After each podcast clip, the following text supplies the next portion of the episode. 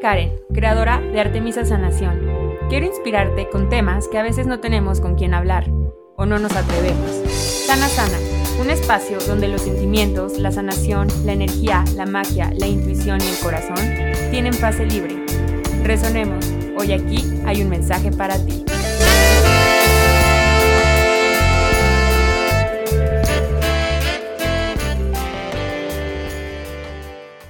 Hola, hola, bienvenidos a un episodio más de Sana Sana Podcast. Soy Karen Fernández, soy tu host, soy sanadora energética y creadora de Artemisa Sanación. Yo soy muy fan de hacer actividades como pasear a mi perrita, lavar mis platos, hacer mis cosas de señora, ponerme a trabajar, mientras escucho audios al mismo tiempo que estén transformando mi energía, ya sea en forma de meditaciones, descargas energéticas, y también me encanta meditar con diferentes intenciones para crear mi realidad. Como ya les he estado contando, he estado creando mi operación expansión infinita y me llegaban muchas preguntas de cómo hacerle, cómo empezar, qué meditaciones estaba usando, que ellos también, o sea, que la gente también quiere empezar su operación expansión infinita. Así que la expansión salpicó ya a Artemisa Sanación y a toda su comunidad. Me puse las pilas Salí de mi zona de confort y ahora ya tú vas a poder crear tu propia operación expansión infinita. Ya es un hecho, sus puertas ya están abiertas. Operación Expansión Infinita es una membresía exclusiva de Artemisa Sanación, en donde vas a poder encontrar contenido único de meditaciones, descargas energéticas, reprogramación de creencias, sanaciones con códigos sagrados, canalizaciones, clases especiales, mini podcasts todo esto para darle un upgrade a tu vida, para poder seguir agregando energías a tu vida, poder sostener cada vez más, poder expandir cada vez más. Así vas a poder también elevar tu realidad financiera, tu abundancia, tu prosperidad, todo ese poder personal que tienes, tu seguridad, tu sanación física también, mental, emocional, y así vas a poder lograr el estilo de vida que deseas, aprovechando todas esas moléculas de creación del universo. Así que ahí nos vemos. En el último episodio que les platiqué sobre la culpa, les toqué como un concepto o un tema de que yo sentía mucha culpa porque crecí como con esta etiqueta que me puse de ser la Golden Girl. Y muchas mujeres me escribieron que se sintieron como súper identificadas con ese concepto y me contaron un poco sus historias y encontré también como puntos en común y les quiero profundizar ese tema y poder seguir profundizando en este tema de sanación, hacer conciencia. Ya saben que yo soy muy fan de, de esta parte de hacer conciencia de nuestra historia para poder resignificarla y de esta forma devolvernos nuestro poder, ¿no? Que todos los personajes secundarios que hay en esa historia normalmente como que los vemos, los, les ponemos su rol de el bueno, el malo, lo que hizo y lo que no hizo, cuando, y les damos nuestro poder, entonces siento que al resignificar nuestra historia, regresamos esas, yo lo veo así como si fueran cuerdas doradas, como esas cuerdas doradas de vuelta a tu corazón. Entonces, primero que nada, ¿qué es una Golden Girl? Sinceramente, les voy a ser muy sinceros, no me acuerdo en qué lugar leí este concepto, pero cuando lo leí por primera vez dije, ¡Ah! esta etiqueta fue la que yo me puse. Entonces, yo lo voy, se los voy a definir como yo lo he vivido y les digo, como las historias que me fueron llegando y bueno, cada quien recuerde que lo puede ir como acomodando también si es que les resuena, ¿ok? Entonces, una Golden Girl es una mujer que es admirada por su fortaleza, ya que con esa fortaleza carga lo de todos, ya que con esa fortaleza es la que soluciona los problemas de los demás. También es muy admirada por su habilidad de hacer cosas, porque esta mujer aprendió y asoció que haciendo cosas recibe, recibe reconocimiento y también se activa su merecimiento.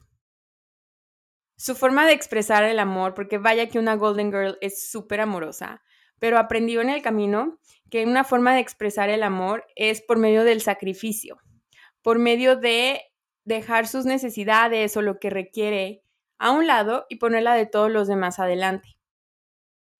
Es una mujer que es muy vista, es muy admirada, pero también está escondida atrás de proyecciones y expectativas que se ha autoimpuesto o, que ha recibido del exterior y que las ha aceptado como suyas. Esa es una mujer aspiracional.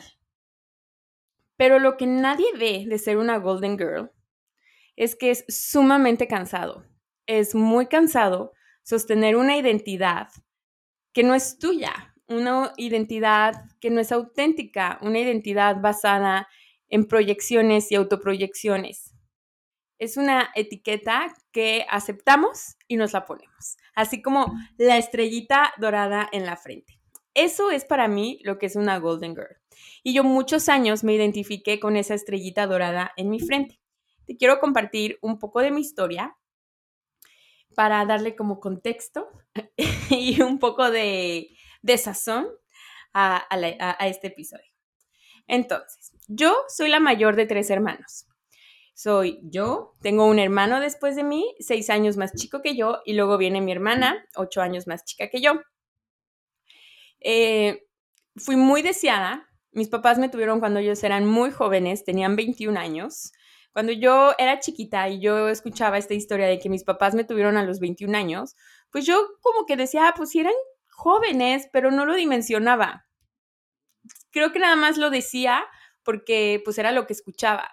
Pero cuando yo pasé por esa edad, que tenía 21 años, yo decía, Dios mío santo, eran unos niños. Entonces, bueno, ellos me tuvieron esa edad, ¿no? Obviamente yo como niña, pues los tenía como mi super mamá y mi super papá, y obviamente los sigo teniendo como mi super mamá y mi super papá, pero ya los veo como la adulta que son y como los adultos que ellos son. Entonces los dejé de romantizar. Entonces, esa es, creo que es una parte muy, muy clave. Eh, me tuvieron a los 21 años. Aquí les quiero platicar algo muy interesante que se llama el proyecto sentido.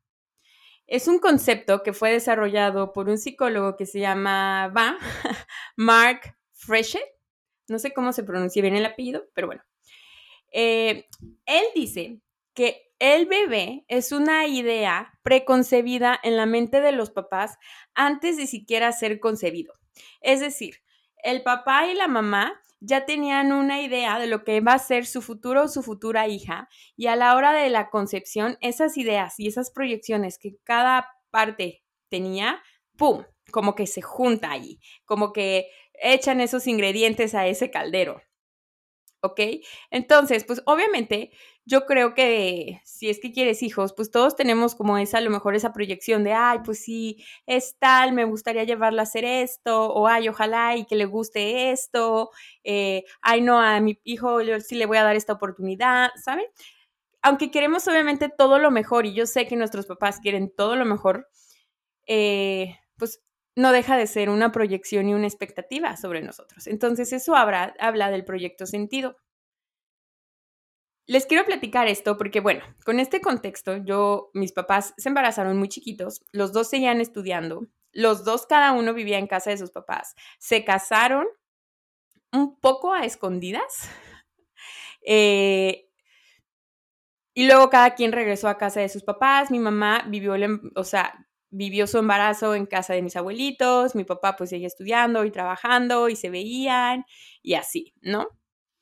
Eh, Después nazco, nací y, fue, todavía nací y regresé con mi mamá a casa de mis abuelos y bueno, ya después de eso ya vivimos eh, los tres con los papás de mi papá, con la familia de mi papá, porque también estaban ahí mis tías. Y bueno, entonces yo, el proyecto sentido que yo tomé, porque recuerda que nadie te pone nada, uno acepta, uno se compra, uno toma, ¿ok? Nadie tiene poder sobre de ti. Durante el embarazo, el contexto emocional del papá y la mamá, sobre todo de la mamá, porque la mamá es la que está embarazada y cuando una mamá está embarazada, el hijo, el bebé no distingue entre su mamá y, ellos. O sea, para el bebé somos una misma entidad, somos una misma célula. Entonces, el contexto emocional y de las circunstancias que hayan estado pasando papá y mamá deja información en el bebé. Y esto es súper interesante porque es desde nueve meses antes de la concepción. o sea, desde nueve meses antes del acto, tus papás, o sea, toda esa información y experiencias que tus papás ya estaban viviendo, ya viene impregnada en ti. Y esto se pasa en ti por medio de, la genética. Entonces, es desde antes de los nueve, o sea, nueve meses antes de ser concebido hasta que tienes tres años. ¿Por qué tres años? Porque es cuando a los tres años tú ya tomas conciencia de que eres una entidad aparte, ya tomas conciencia de ti mismo. Entonces, mi proyecto sentido, yo lo percibí de esta manera. Soy la hija mayor, por lo tanto, yo ya traigo o yo ya me pongo la responsabilidad de si tengo a mis hermanos, o cuando si tengo hermanos, de yo ser el ejemplo, porque yo soy la mayor, yo soy la que viene a abrir camino. Mis papás, los dos, hicieron, se podría decir que hasta lo imposible o desafiaron las normas de la sociedad para obtenerme, porque imagínense que eran a los 21 años, imagínate eso. Seguían estudiando, se casaron, eh, pues sí, obviamente, pues si a lo mejor ahorita ya estamos un poco más open mind, pues a lo mejor hace 33 años, pues no tanto, ¿no? Y más que, pues mi familia puede ser mucho a veces como de ciertas, de cierto deber ser, ¿no? Ya, nos hemos ido deconstruyendo todos. Entonces, ellos fueron en contra del deber ser, rompieron ese molde de cómo se tiene que ver como la familia o los pasos a seguir para tener una familia. Entonces, obviamente, yo subconscientemente Claro que sé que hay mucho, mucho amor detrás, pero yo subconscientemente dije, ok, tengo que llenar las expectativas. Están haciendo todo este trabajo, todos estos sacrificios, se están peleando con su familia, están teniendo estas diferencias, están viviendo separados, pero ya están unidos, pero eso es todo lo que ellos están haciendo para que yo esté aquí. Sé que todo fue con mucho amor, pero también ya desde una mujer adulta y viéndolos como los adultos que son, pues sé que han de haber tenido emociones como cualquier humano, han de haber sentido miedo, incertidumbre, eh, frustración, enojo, todas las emociones humanas. Entonces yo me compré ese papel de, para que valga la pena el esfuerzo que hicieron, pues ahora yo no quiero causar molestias yo no quiero incomodar, quiero hacer las cosas bien. Voy a seguir todas las reglas, voy a hacer caso a todo lo que me digan. Eh, no, no quiero ya romper más la armonía, ¿ok? Para que yo sienta que, o sea, más bien para que yo sienta que valió la pena todo el esfuerzo que ellos hicieron. Yo no voy a dar lata. Nunca fui como la niña de los dieces en la escuela. Pero digamos que más bien la forma en la que yo representaba como esta Golden Girl era la forma de comportarme. Era como muy perfectita. No rompía las reglas, obedecía todo lo que decían mis papás. La verdad es que me rebelé hasta súper grande. O sea, como que mi época de rebeldía, me, me acuerdo de lo que fue mi época de rebeldía y la verdad, ni al caso.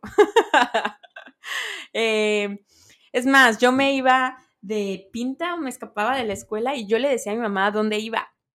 O sea, para mí su validación, la validación de mis papás, sobre todo de mi mamá, era todo. O sea, si yo tenía una idea y ellos me decían sí, yo decía, ah, ok, ya la puedo hacer.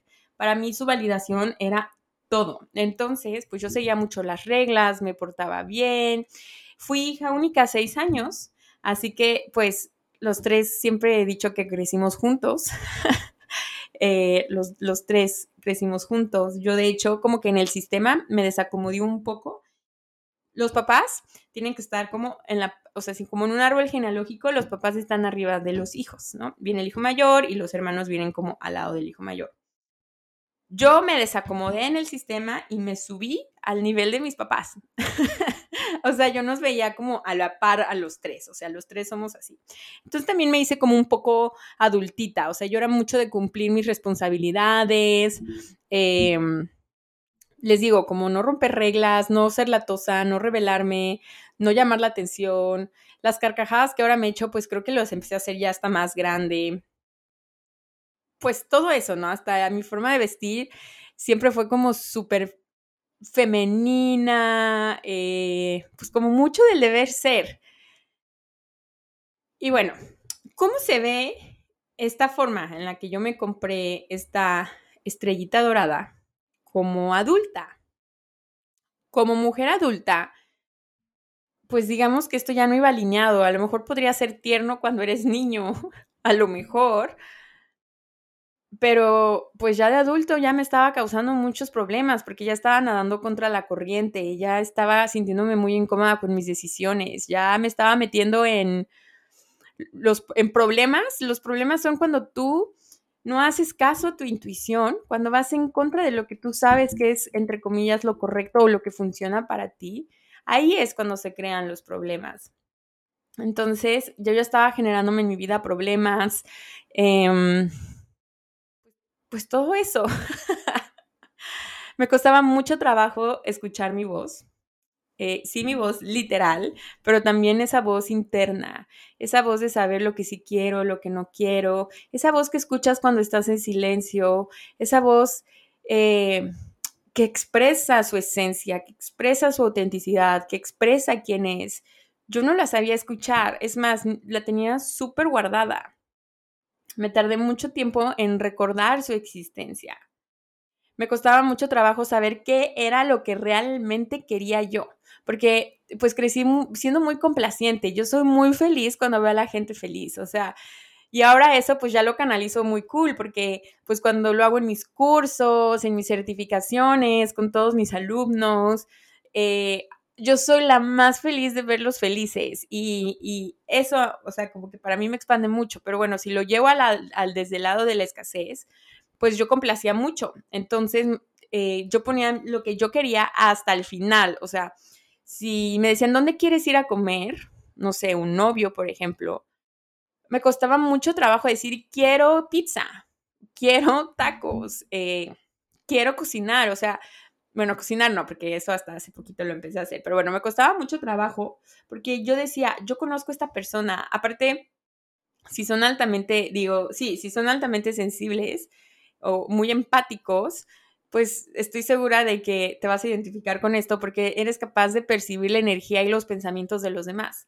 Entonces, pues súmale a, esta etiqueta que yo traía este modus operandi y súmale como esta parte de que yo sabía que si yo decía pizza, esta persona no quería pizza porque tenía antojo de tal, porque ya me lo había dicho y su energía ya cambió y entonces ya escuché este lo que alguien más quiso y entonces siempre acababa en lo que tú quieras pero todo ese proceso interno pasaba para que yo dijera lo que tú quieras o, ah, no, está bien, lo que sea. Eh, me costaba mucho trabajo también identificar mis emociones y las sensaciones de mi cuerpo. Me costaba mucho trabajo identificar lo que era cómodo o incómodo para mí. Entonces me daba cuenta que una situación había pasado mis límites mis no negociables hasta después, hasta después que ya me sentía súper mal y súper incómoda y con todo un rush de, de, con todo así, con toda una montaña rusa de emociones, y decía, ah, es que no quería ir a la fiesta, ah, es que tal. Me, daba cuenta hasta después, porque no sabía identificar lo que sentía y cómo mi cuerpo me lo comunicaba. Si yo por alguna razón decía, por ejemplo, ay, sí quiero pizza, e íbamos al lugar de pizza. Me quedaba con un sentimiento de culpa muy grande todo el tiempo porque era como, ay, chini, si esta persona no quería pizza y si no sé qué. Y, o sea, ese, esa, esa todavía me quedó un poco, la verdad, cuando como esa culpa de, de, establecer como un límite, todavía me queda como esa culpa. Ya la puedo manejar, ya sé que tengo que como, ya sé que va a quedar esa emoción y ya después yo me hago cargo de esa emoción pero antes no. Era como, no, es una carga horrible, no lo quiero sentir, no. Eh, muchas veces decía sí a invitaciones o a planes o cosas por compromiso, porque no podía decirles que no o qué iban a decir. Yo también estaba como muy apegada al deber ser. Entonces, pues por eso es que con el episodio pasado del podcast les contaba sobre la culpa. Yo vivía con mucha culpa en mi interior y descubrí que no era culpa hacia los demás, spoiler alert, era culpa conmigo misma porque yo misma me estaba dejando a un lado. Tenía mucho miedo subconsciente a no ser aceptada, a no ser amada, a no ser recordada, a ser excluida. En cada decisión a veces me pasaba que escuchaba la voz de mi mamá o de mi papá. No sé si me a ver, voy a ponerlo con un ejemplo muy simple, ¿no? ¿Qué quieres? ¿Helado de chocolate o fresa? Escuchaba la voz de mi mamá diciendo, no, pídele fresa porque siempre pides el de chocolate. Y el de mi papá era, no, a mí me encanta el chocolate por tal, tal. Y de repente era, ¿qué quiero? ya sé que se escucha, ya sé que se escucha un poco confuso, mucha información en la cabeza, pero bueno, así era. Y de verdad quiero ser lo más transparente y lo más vulnerable y compartírselo de la forma como más real y como también como más digerible, ¿no? Y bueno, eso era como que lo que para mí era el costo que, que yo tenía de ponerme la estrellita dorada en la frente, de ser la Golden Girl. Ese era. Y bueno, obviamente, pues esto no, este tipo de comportamientos no son sostenibles, no lo son. No, nada, no aguanta no hay nada más bien con cimientos fuertes, que se expande, que se multiplique, si no viene desde un lugar auténtico, si no viene desde un lugar alineado a ti, a tu voz. Pero entonces, para yo poder hacer esto, tenía que dar unos pasos atrás y reconocer mi voz, y reconocerme a mí, y redescubrirme, y saber, lo más importante, qué quiero, para poder dejar de vivir con esa culpa. Y fue como un gran aha moment en mi vida cuando un día con mi teta healer me dijo algo así como estábamos trabajando este tema y me dijo, es que, ¿qué prefieres? Como que yo decía, es que me da miedo decirles que no, porque siento que los voy a traicionar, a quien sea. Y me decía, entonces, ¿qué prefieres? ¿Traicionarte a ti misma? Y fue como, ¡ay! Fue como un balde de agua fría, porque fue como, claro, si yo hago las cosas por quedar bien, por compromiso, por el deber ser, me estoy traicionando a mí misma, me estoy dando la espalda a mí misma y por eso se generaba ese sentimiento de culpa, que siempre fue culpa, o sea, culpa conmigo misma, pero yo lo traducía a es culpa con los demás, porque ese era como mi, mi, mi algoritmo, ¿no? Vivir hacia afuera.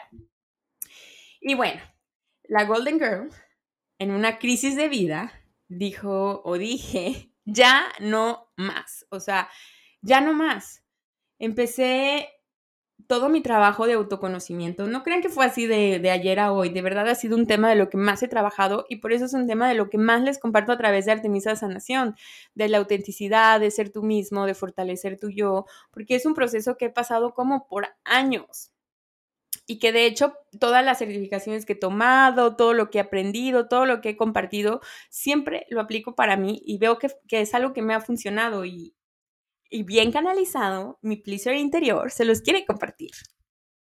Y bueno, empecé mi trabajo de autoconocimiento, de redescubrirme, de empezar a conectar con mi cuerpo. Esta parte de conectar con mi cuerpo fue hasta hace unos años.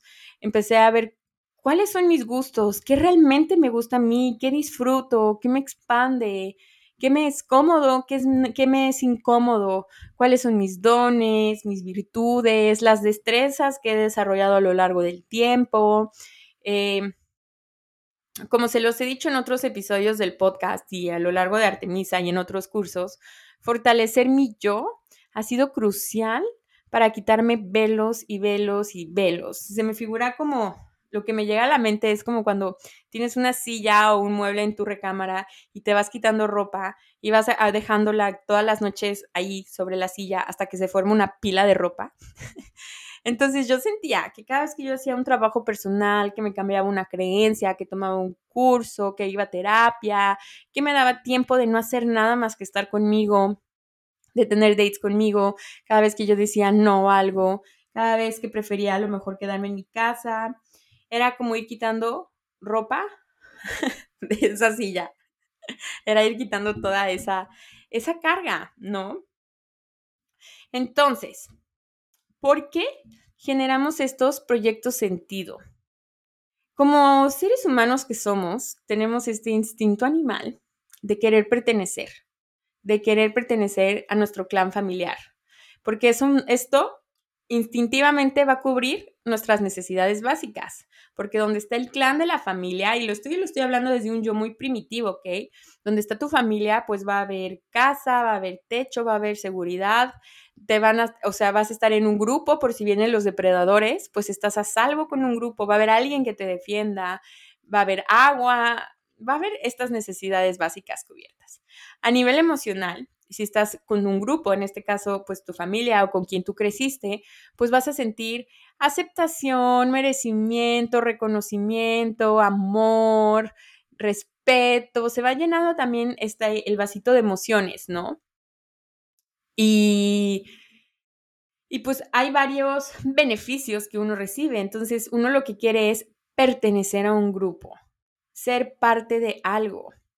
Entonces, crecemos como con una lealtad subconsciente a nuestra familia de que si no me respondo a ellos como yo creo que ellos quieren que yo responda, voy a estar fuera del clan, los voy a traicionar, voy a causar drama, voy a causar separación. O sea, así de, así de literal funciona nuestra mente no dice como, ay, no, yo quiero chocolate, no se van a enojar si escojo chocolates. No, o sea, literal, se vuelve toda esta información porque es desde nuestro yo primitivo, desde ese yo.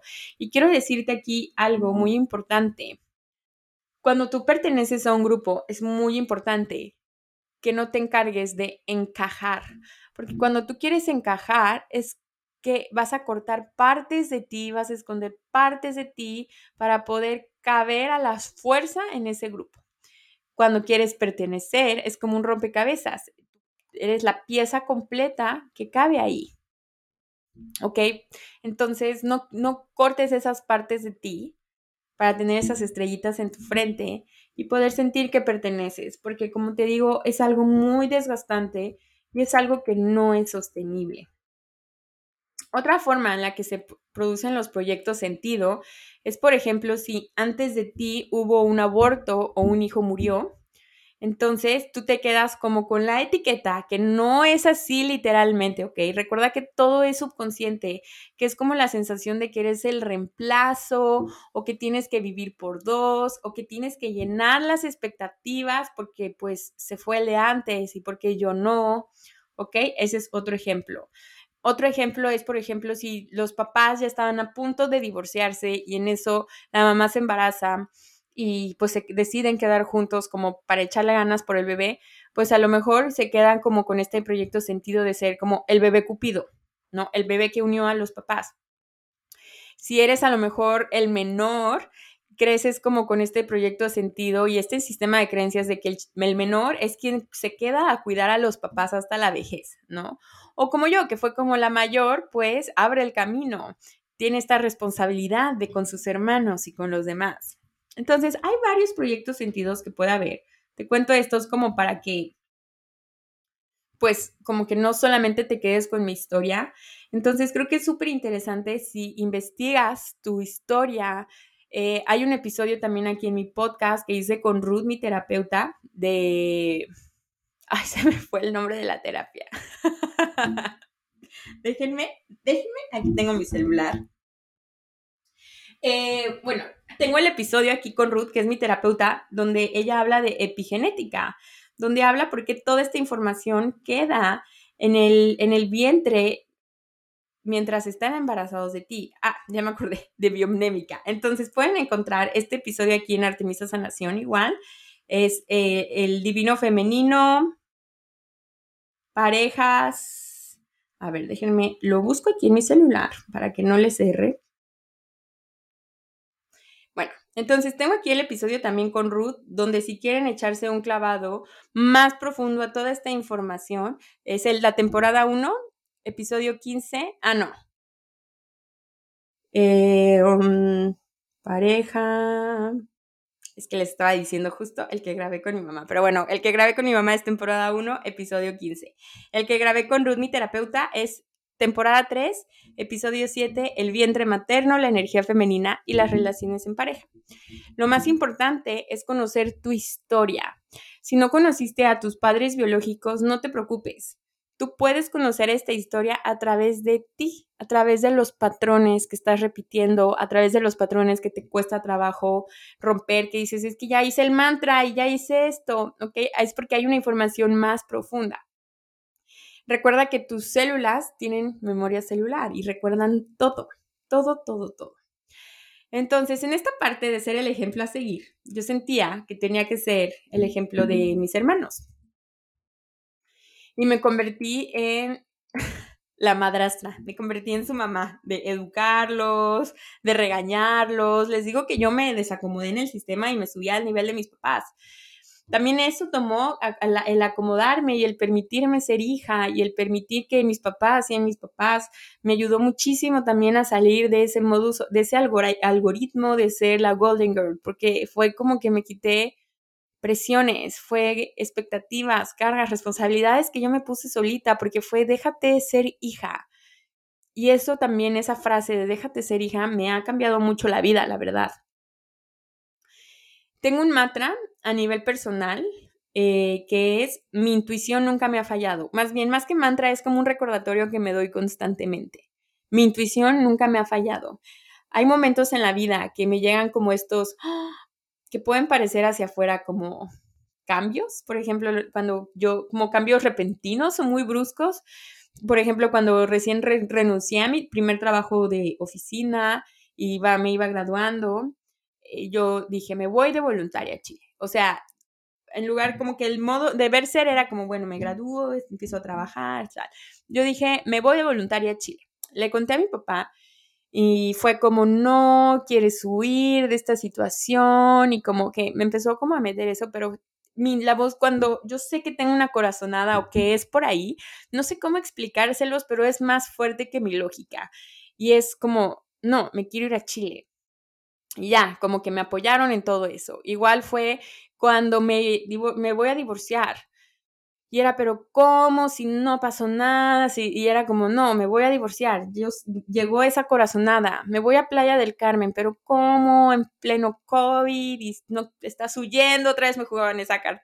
Y yo, no, me voy a Playa del Carmen. Y entonces me recuerdo a mí misma, mi intuición nunca me ha fallado. Cada vez que me llegan esos momentos de, ¿y si hacemos esto en Artemisa? ¿Y si la operación Expansión Infinita la hacemos membresía?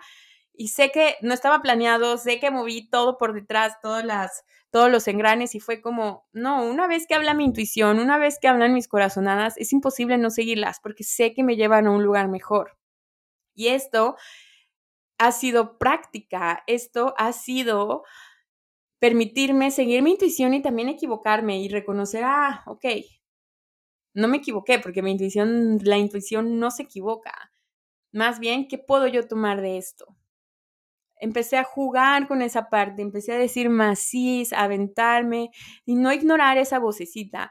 Y es de verdad como un músculo que se va fortaleciendo, que una vez que llega es como, no, mi intuición nunca me ha fallado. Entonces te comparto este para que tú también tengas, a lo mejor no este tal cual, pero este tip de que tú tengas tu propio recordatorio de, de para salir como del algoritmo con el que estamos jugando y ha sido también una forma en la que he sacado como esas voces de mis papás de la cabeza. Todavía juegan un papel por ahí, pero ya es como, no, mi intuición nunca me ha fallado. También cuando dejé, dejé, decidí parar de dar sesiones solo uno a uno y me empecé a dedicar a lo grupal, también fue como, pero ¿cómo? Si las sesiones, si se llenan y yo, no, es que ya no es por ahí, ahorita ya me está haciendo pesado, es esto, ¿no? Igual cuando empecé a dar mis sesiones de teta y abrí como el consultorio, eh, cuando fue todo lo del estudio de nuestro espacio, también cuando me casé, cuando, o sea, me vine a playa, todos esos grandes cambios de vida, eh, también el, expandir el equipo de, de Artemisa, todo eso ha sido como un ejemplo de mi intuición nunca me falla, nunca me ha fallado. También te quiero compartir que viví el molde de lo que la sociedad dicta. Estudié, me gradué, fui becaria, fui godín, eh, fui bien portada, me casé a los 25 años, eh, en una boda increíble, tuve todo lo que dicta el manual, tuve dos bodas, me casé por la iglesia, tuve una ceremonia holística, me casé por las de la ley, tuve mis vestidos, tuve mi despedida de soltera, tuve la foto de la pedida de mano, o sea, tuve el sueño. Tuve, yo me acuerdo que yo me decía, ok, dos años, o sea, me caso y en dos años ya sento cabeza y tengo hijos. Y ya me visualizaba viviendo en otro lado y como, lo, como que se veía como jugar a la casita. Pero en ese, en ese caminar, como seguía llenando el molde, nunca me paré a decir, o más bien, no que haya sido tarde, tarde en tiempo porque siempre al final todo es perfecto, pero digamos que aprendí a toda esta experiencia de decir, ¿es realmente lo que yo quiero o es la que la sociedad está esperando? ¿O es lo que yo siento que esto es lo que mis papás quieren de mí? O, no, no hay errores, no hay errores, no hay fallas. No lo veo nada como un error. Sin embargo, sí, sí, sí reconozco también desde qué lugar he actuado. Entonces, esa es otra pregunta que tú puedes empezar a hacerte. ¿Es esto lo que yo verdaderamente quiero? ¿Es esto lo que verdaderamente yo creo al respecto? Hazte esas dos preguntas. No tienes que decidir al segundo. En esta sociedad o en esta realidad estamos muy acostumbrados a que, a que todo sea rápido, todo sea rápido. No, date tu tiempo. Eh, piénsalo con la almohada mientras te bañas y es, ¿esto es verdaderamente lo que yo quiero? ¿Esto es verdaderamente lo que yo creo al respecto? Esto es lo que va a agradecer mi yo de hace un año. Como que el típico ritual de que termine el año o es tu cumpleaños y le haces una carta a tu yo del pasado. Imagínate en ese momento, ¿le darías las gracias a tu yo del pasado? Tu yo del futuro más bien te daría las gracias.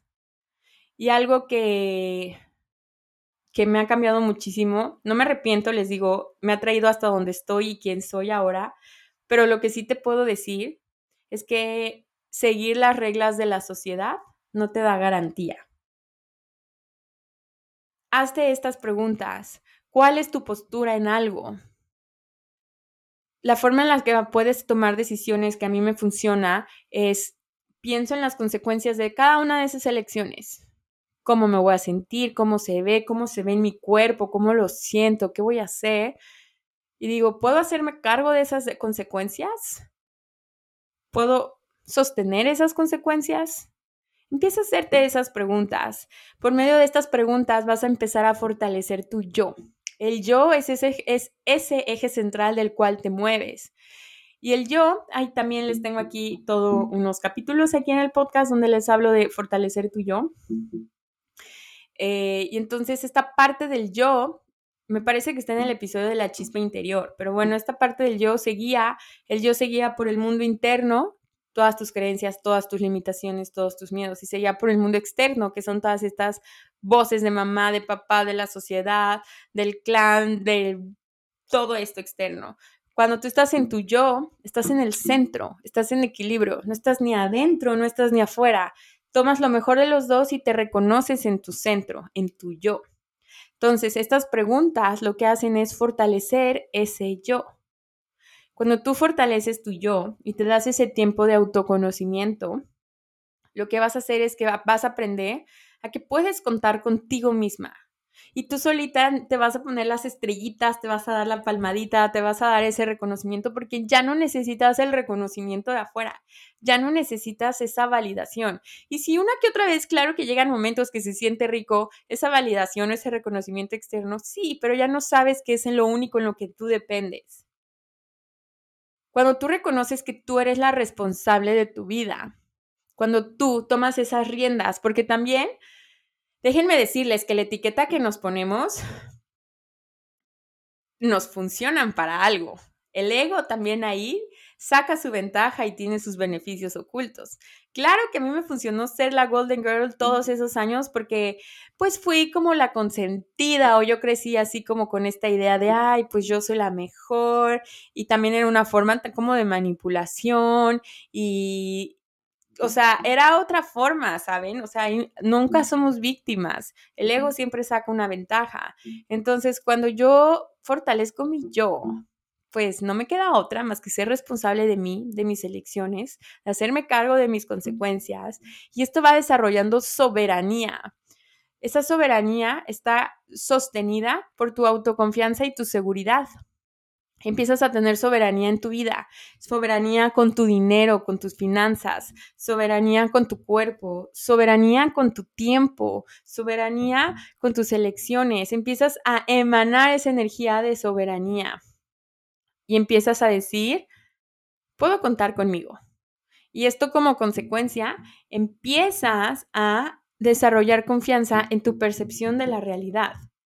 Y ya no estás dependiendo de la percepción de la realidad externa, porque déjame decirte que a mí estas situaciones donde yo me puse desde este espacio de no ser yo, de llenarme de las voces externas, me ha llevado a conocer personas muy narcisistas. Entonces, confiar en tu percepción de la realidad es algo súper, súper importante. Puedes hacerlo por medio de estas prácticas de autoconocimiento, de trabajar tu energía, de no sé, a mí la verdad es que ya saben que yo soy fan de Teta Healing. A mí Teta Healing fue lo que me ayudó muchísimo a confiar en mi percepción de la realidad, pero también es muy bueno trabajar tu sistema nervioso, como con todas estas técnicas como los baños de hielo, las respiraciones, el tapping, meditar, hacer ejercicio, bueno, mover tu cuerpo más que hacer ejercicio como tal.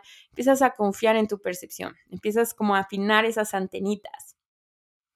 Para mí el termómetro de lo que cuando sí quiero algo, cuando no quiero algo y cuando soy yo misma y no todas las otras voces, es mi termómetro son las sensaciones de mi cuerpo.